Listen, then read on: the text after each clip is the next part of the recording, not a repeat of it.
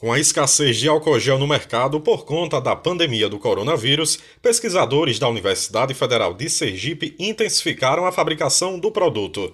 A ação voluntária envolve professores, alunos e técnicos de três laboratórios do Departamento de Farmácia da UFES, como explica a professora Rogéria Nunes, coordenadora do Laboratório de Desenvolvimento Farmacotécnico. Nós iríamos fazer como uma espécie de atividade de extensão, né? mas a partir do momento né, que a universidade ela tomou as medidas não é, de cancelamento das atividades presenciais, nós avaliamos, não é, reavaliamos na realidade e vimos que existia a possibilidade de continuarmos com a ação agora de forma né, mais restrita. O objetivo é produzir 15 quilos de álcool gel e 20 litros de álcool 70% glicerinado por dia. Todo o material produzido na UF será doado para os hospitais universitários e para asilos do Estado. É o que afirma a professora Francilene da Silva, que coordena o Laboratório de Farmacognosia. Naturalmente, a população, por desinformação, buscou a aquisição, por exemplo, do álcool em gel.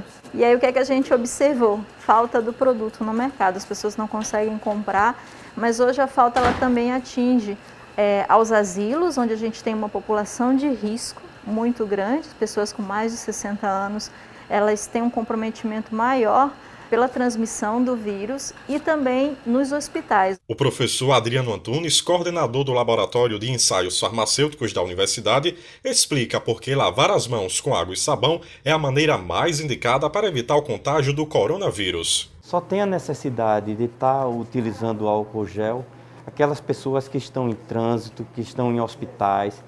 Então, as pessoas que não têm acesso com facilidade a água e sabão. Por quê? Porque aquelas pessoas que estão em casa, em quarentena, as pessoas que, que têm acesso a água e sabão, essa é a maneira mais indicada para poder fazer a higienização das mãos. O pesquisador também faz um alerta sobre os riscos de produzir álcool gel de forma caseira. Com essa corrida aí né, no combate ao coronavírus, tem muita gente, fórmulas que foram apresentadas pela internet, por exemplo, e que as pessoas estão tentando produzir, às vezes, álcool gel nas suas residências. E a gente sabe que isso é totalmente contraindicado.